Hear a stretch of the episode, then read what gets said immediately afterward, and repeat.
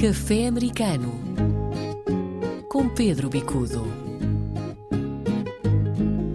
Viva Pedro! Estes dias de primavera já me pedem um café mais curto e não um tall coffee, mas enfim, cada um com o seu gosto. Vamos começar pelas festas. As festas vêm aí, aliás, as festas em parte já estão a, a decorrer, nomeadamente a festa do Divino Espírito Santo. É verdade, as festas portuguesas estão na rua na América, na Califórnia, New Jersey, Providence, eh, Rhode Island, e aliás a grande festa este fim de semana foram os prémios internacionais. Mas mais do que isso são as festas tradicionais. É o Espírito Santo, são as celebrações do Dia de Portugal em várias comunidades e é muito interessante, João, ver como estas festas são vividas nos Estados Unidos, quase como são vividas no Portugal mais genuíno. As uhum. pessoas vêm para a rua, celebram, juntam-se. Uh, claro, muito é a junção da cultura portuguesa com a cultura americana. Frequentemente nós temos as chamadas paradas. No fundo, é quase que um, um, um rito processional de trazer à rua essas celebrações. O Dia de Portugal vive muito deste tipo de celebrações, com concertos com, com festas, inclusivamente reunião, com, inclusivamente com manifestações em, em escolas, em instituições da comunidade, também do lado americano, e no caso do Espírito Santo, é a festa que vem para a rua. É a distribuição das chamadas pensões do Espírito Santo, em que se leva carne, massa sovada, vinho, a casa dos irmãos da confraria, e portanto é quase que um reviver Portugal na América. Hum. O que mais surpreende os americanos uh, nestas celebrações? Consegues dizer? Isso é uma curiosidade que tenho. Bom, eu, eu, exatamente, vivia muito também do lado americano, eu percebia-me disso que é, as pessoas ficam muito sensibilizadas pelo fato dos portugueses manterem a sua cultura viva. Ora, num país em que eh, a mass culture, a cultura de massas, acaba por ser uma coisa uniforme, uma coisa relativamente, eu diria até, eh, eh, do ponto de vista cultural, pouco participativa.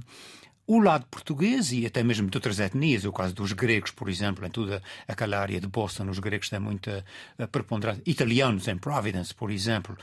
Na Califórnia, os latinos também essas etnias trazem para a rua, trazem para o chamado mainstream as suas celebrações. E a América olha maravilhada, uhum. olha inclusivamente com surpresa e participam. As pessoas querem comer, querem dançar, querem celebrar e, portanto, é a forma de trazer o lado positivo da cultura, sobretudo numa altura em que há um certo espírito anti-imigrante.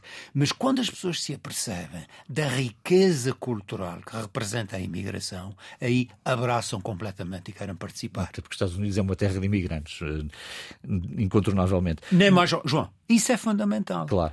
É uma terra de imigrantes, é um país enfim, por razões históricas, não tem uma relação muito boa com aqueles que eram os nativos, eh, embora isto ultimamente comece a ser, enfim, mais reconhecido e de alguma maneira recomposto. Eh, mas, ao mesmo tempo, é um país não só de imigrantes, mas é um país de comunidade em que eh, este sentir, sobretudo o sentir nas pequenas comunidades, não nas grandes cidades, mas nas pequenas comunidades, é um viver intenso que faz da América a América. E a propósito, vamos falar aqui de uma escola secundária em Rhode Island que está a fazer um, um programa, digamos assim, recuperando saberes portugueses na área da construção naval. Na área da construção naval. O que é muito interessante é a escola de Tiverton, em Rhode Island, no sul de Rhode Island, numa área de grande concentração portuguesa. Fica mesmo junto ali à, à Foz, eh, portanto, e à zona de confluência do mar com, com os rios eh, na, na Baía de Narragansett, eh, onde temos Tiverton, temos Portsmouth, muito perto de Newport, famosa Newport, temos Bristol, temos Warren, e portanto esta, temos West Warwick, Warwick do outro lado, Providence, portanto todas essas comunidades são ali à beira da Baía de Narragansett. Porque é que este programa é especial? Porque recupera também saberes tradicionais da construção naval uh, portuguesa, tanto dos Açores como do continente. E o que é interessante é que muitos dos alunos que frequentam este curso, um curso profissional, uh, eles seguem não só esta via depois, a fazer engenharia, a fazer inclusivamente estudos de construção naval, eh, mas também a aperfeiçoar os seus conhecimentos em várias áreas. Ehm, é interessante ver que não se trata apenas de fazer barquinhos de imitação, eles uhum. constroem barcos a sério. Certo. E, portanto, é, é um curso já que traz um certificado, não só a nível da construção, eh, portanto, é madeira, mas para nós, sobretudo portugueses, é a hipótese de ver na América a recuperação de alguns dos saberes tradicionais que em Portugal têm vindo a perder terreno. Pedro, neste café americano, o que é que nos trazes do Canadá hoje? Canadá, uma notícia que não é muito boa, infelizmente. Há uma preocupação enorme com os chamados pesticidas e metais pesados que entram na circulação sanguínea através dos alimentos. E o Canadá, que tem uma política de ligação ao ambiente muito forte, acaba por também trazer ao de cima esta questão e procurar de alguma maneira eliminar, listar e eliminar estes que são os produtos químicos que entram na circulação e que depois se depositam, sobretudo nos órgãos internos, é o caso do fígado, é o caso dos rins, e que depois são cancerígenos muito potentes. Há aqui uma dupla questão. Por um lado, as áreas urbanas mais antigas, de onde vivem muitas comunidades portuguesas, são das áreas mais atingidas.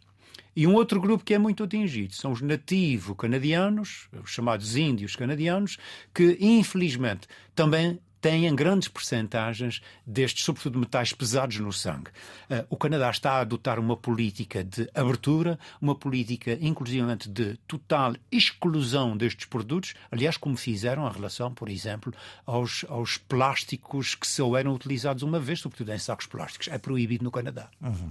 Bom, e vamos terminar com uma notícia completamente diferente. Falámos aqui dos prémios ZIP na semana passada e temos agora vencedores. Temos vencedores, foi um grande espetáculo. Performing, o Providence Performing Performing Arts Center esteve praticamente cheio. Eh, foi uma grande festa da lusofonia outra vez, da criatividade. Eh, foram vários países, eh, grande parte dos prémios couberam a grupos, portanto, portugueses. É interessante ver como já há, digamos, um reconhecimento internacional em relação a estes prémios e, de facto, foi uma grande festa e que trouxe, inclusivamente, um vencedor, Rich Fellas, que nos merecem o café da semana, o reconhecimento, porque de facto é uma música muito interessante e eu acho que seria bonito também partilhar com a nossa audiência. Claro, e é assim que ficamos neste café americano com o vencedor da música do ano, Rich Fellas, O Sol Brilha.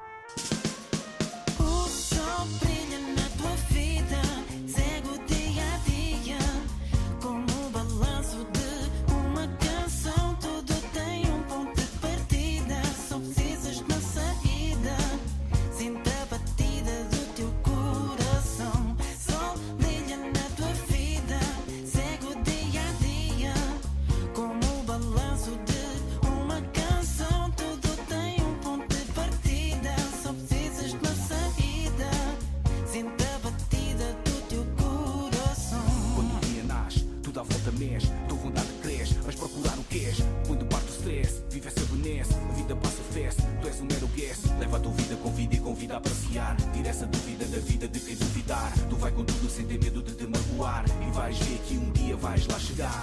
E com a